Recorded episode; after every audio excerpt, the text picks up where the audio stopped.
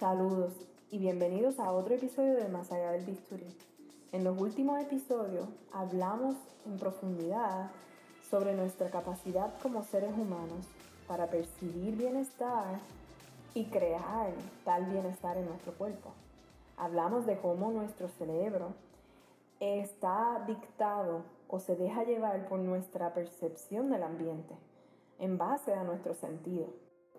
Hablamos de cómo nuestro cerebro activa ciertas hormonas y, actividad celular para que nuestro cuerpo entonces funcione de tal manera que se adapte a nuestro ambiente.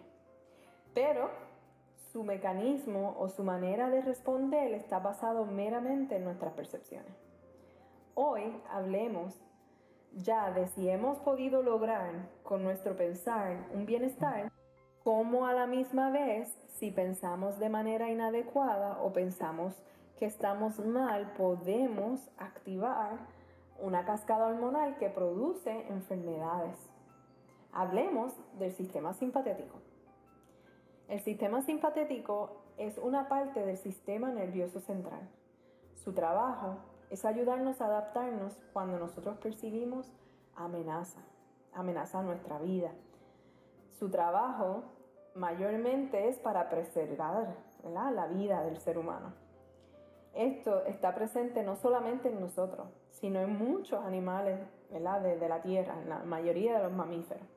Es como vemos a un cuando un chita está corriendo un animalito, como ese animalito puede correr mucho más rápido y tratar de escabullirse del chita, o como un mono, si percibe amenaza, se esconde, ¿verdad? Todos estas, esos mecanismos que nosotros podemos percibir en, los, en los animales, e, eso mismo existe en nosotros, excepto que nosotros estamos en the top of the, of the food chain, ¿verdad? Estamos por encima, ¿verdad? O controlamos nuestro ambiente a nuestro favor, lo cual significa que ya hoy día la amenaza a nuestras vidas es mucho, mucho menos. Pero hemos aprendido a percibir amenaza como no poder pagar los biles, como el colega que le hace la vida imposible en el trabajo, como la pareja que cuando llegas de trabajar lo que hace es darle cantaleta. Eh, diferente, ¿verdad? Nuestros adolescentes que no quieren hacer caso. Hay diferentes cosas que hoy día nosotros percibimos como amenaza y entonces activamos nuestro sistema simpatético, lo cual provoca una cascada hormonal que, que induce ¿qué? Induce las hormonas de adrenalina, las hormonas que activan el corazón, que hacen que el corazón empiece a latir más rápido. Además hace que nuestro, nuestra respirar sea más rápida. Hace que la sangre se desvíe hacia nuestras extremidades. Provoca que dentro de, esas, de nuestro plasma haya más factores de coagulación, porque como es para adaptarnos a algo que posiblemente nos, nos puede costar la vida, pues el sistema está hecho de manera que nos ayuda a coagular si no, nos laceramos. Así que toda esa cascada hormonal de, de adrenalina y de, hormonas de estrés provoca ciertos cambios en nuestro cuerpo. Nos quita el apetito, provoca que no queramos dormir, porque si estamos en amenaza y estamos velando un depredador, no debemos dormir, ¿verdad? Es contraproductivo el dormir si estamos con miedo a que, a que nos maten. Eh, nos quita el apetito, no estamos en momento de comer, nos, pone, nos hace que nuestro enfoque esté puesto en la amenaza, o sea que lo agrandamos la amenaza, por decirlo así. Si la amenaza era antes, eh, el tigre que estaba fuera de la caverna esperándonos para devorarnos, pues nuestro enfoque estaba en cómo me voy a liberar de ese tigre para dónde puedo correr. Si corro para aquí, voy a, lograr esto. Si corro para allá, pues quizás me agarre porque no estoy, ¿verdad? nos pone estratega enfocados en, la amenaza. No podemos ver la imagen grande, ¿verdad? O la imagen panorámica. Así que si ese es el trabajo del sistema simpatético, vamos a traerlo o vamos a pensar cómo funciona hoy día. si hoy día tenemos activado el sistema simpatético, sin embargo no hay un león esperándonos fuera de nuestra casa, no hay una amenaza real fuera de nuestra casa, no hay algo que amenace nuestra vida, nuestra percepción de no poder pagar los biles o el estrés de, de las finanzas o de, de la relación, del divorcio, de, de los hijos, de lo que sea, ¿verdad? Que cause que actives esas hormonas. ¿Qué ocurre? Nosotros vamos a tener un enfoque limitado. No vamos a poder ver la imagen de manera panorámica. O sea que nos vamos a enfocar en aquella cosa que nos está causando el estrés. Si es la pareja, pues nos vamos a enfocar en la pareja, en cómo esa pareja nos hace daño, qué cosas tenemos mal, por qué es malo, por qué aquello, por qué lo otro, por qué ella no sirve, por qué... O sea, le buscamos muchas razones y nos enfocamos y lo que estamos es generando más estrés. Porque no podemos ver más allá de lo que tenemos de frente como la amenaza. Nos ponemos materialistas, ¿ok? cuando nosotros tenemos activado el sistema simpatético, nuestro sentido es, si no lo veo, no lo creo. Se hace bien difícil pensar de otra manera, porque es, es como, como está hecho el sistema, ¿verdad? Es la manera en que esas hormonas provocan ciertas reacciones en nuestro cuerpo y cerebro. Y es, ¿qué significa si no podemos, eh, si no vemos, no creemos? Que nos enfocamos en los materiales, lo que tenemos a nuestro alrededor, en lo que tenemos o dejamos de tener. Ahora, si eso no se parece a lo que yo pienso que es lo correcto, vemos también o aumentamos las diferencias. Y eso va aún más, ¿verdad? Si algo es diferente, pues aumentamos lo que es el prejuicio, ¿verdad? Si nosotros no podemos, eh, si nuestro sistema todo el tiempo está activado y para nosotros lo correcto es que sea así, así, así, y de momento esta persona se, desvía de eso y para colmo tiene otro color que no es mi color y el pelo lo tiene eh, rizo y el mío es lacio, pues las diferencias están aumentadas, puedes notarlo más. Así que aumenta lo que sería ese discrimen por, por las diferencias.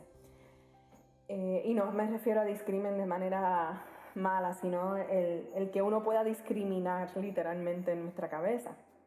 Esa diferencia, porque no podemos ver la imagen grande. Ahora, ¿qué ocurre si esto, este sistema se mantiene activado de manera permanente?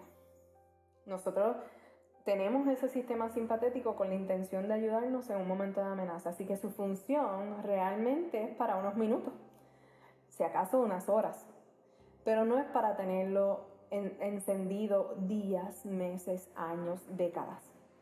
Sin embargo, hay estudios que indican que el 70% de las personas viven con el sistema simpatético constantemente activado, con esas hormonas de estrés constantemente elevadas. ¿Qué ocurre si tenemos eso, si estamos todo el tiempo activados? Pues tenemos insomnio. Y si no descansamos, y el descanso es el, tiempo para nuestro cerebro crear memoria y para nuestro cuerpo restaurar o reparar células, pues si no dormimos, podemos pensar o deducir que no vamos a reparar nuestras células, que no vamos a tener un proceso restaurativo si no comemos bien o comemos porque, porque tenemos que comer y agarramos lo primero que aparezca y lo echamos a la boca, ¿qué estamos haciendo? Estamos nutriendo nuestro cuerpo de manera inadecuada.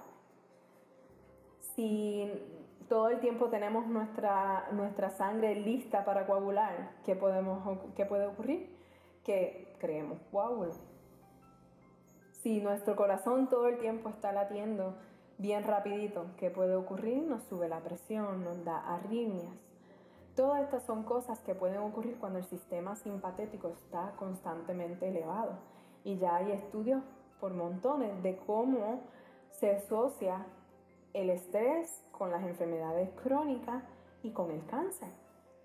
Hoy día, esas son las dos cosas que más vemos en el campo de la medicina enfermedades crónicas como diabetes, hipertensión, obesidad y cáncer. Y cada vez más en personas jóvenes. Así que podemos pensar o deducir que si el 70% de las personas están viviendo con esto activado y que nosotros estamos viendo que el estrés sí se puede asociar con el cáncer y lo estamos viendo en aumento, pues podemos, podemos decir que nuestro cerebro y nuestras percepciones también nos enferman. ¿Qué vamos a hacer con esa información? ¿Cómo vamos a cambiar nuestra percepción? ¿Qué podemos hacer para lograr ver nuestro ambiente como algo más que una amenaza? Hagamos el ejercicio de respirar, de respirar profundo cuando sintamos que estamos bajo mucho estrés. Una de las herramientas más poderosas que tenemos es simplemente respirar porque activar el sistema parasimpatético, que es el que contrarresta el simpatético, es bien fácil con respirar profundo y exhalar el doble de lo que inspiraste. Y me explico, inspiras 4 segundos, por ejemplo, y expiras 8. Eso va a lograr que, que el cuerpo interprete por cómo estás respirando, que estás en, relajación, que estás en un lugar seguro, que te sientes en paz, que te sientes tranquilo. Y vas a poder de esa manera activar el sistema parasimpatético y desactivar el simpatético. Así que les doy la tarea de que se fijen en su ambiente, se fijen en esas cosas que pueden provocarle que active el sistema simpatético. Se fijen en esas cosas que inconscientemente son una amenaza para crea un sentido de amenaza y cambiemos esa percepción. Y cuando lo sintamos, que sintamos nuestro corazón latiendo mucho, que sintamos eh, intranquilidad, inquietud, hagamos ejercicios de respirar. O busquemos caminar afuera. Coger el sol 15 minutos caminando. Conectar con el ambiente. Hagamos el ejercicio de llamar a alguien que nos dé paz. No alguien que se queje, no alguien que le robe energía, sino alguien que que le dé paz. Hagamos el ejercicio de abrir un libro, de leer, de aprender algo nuevo.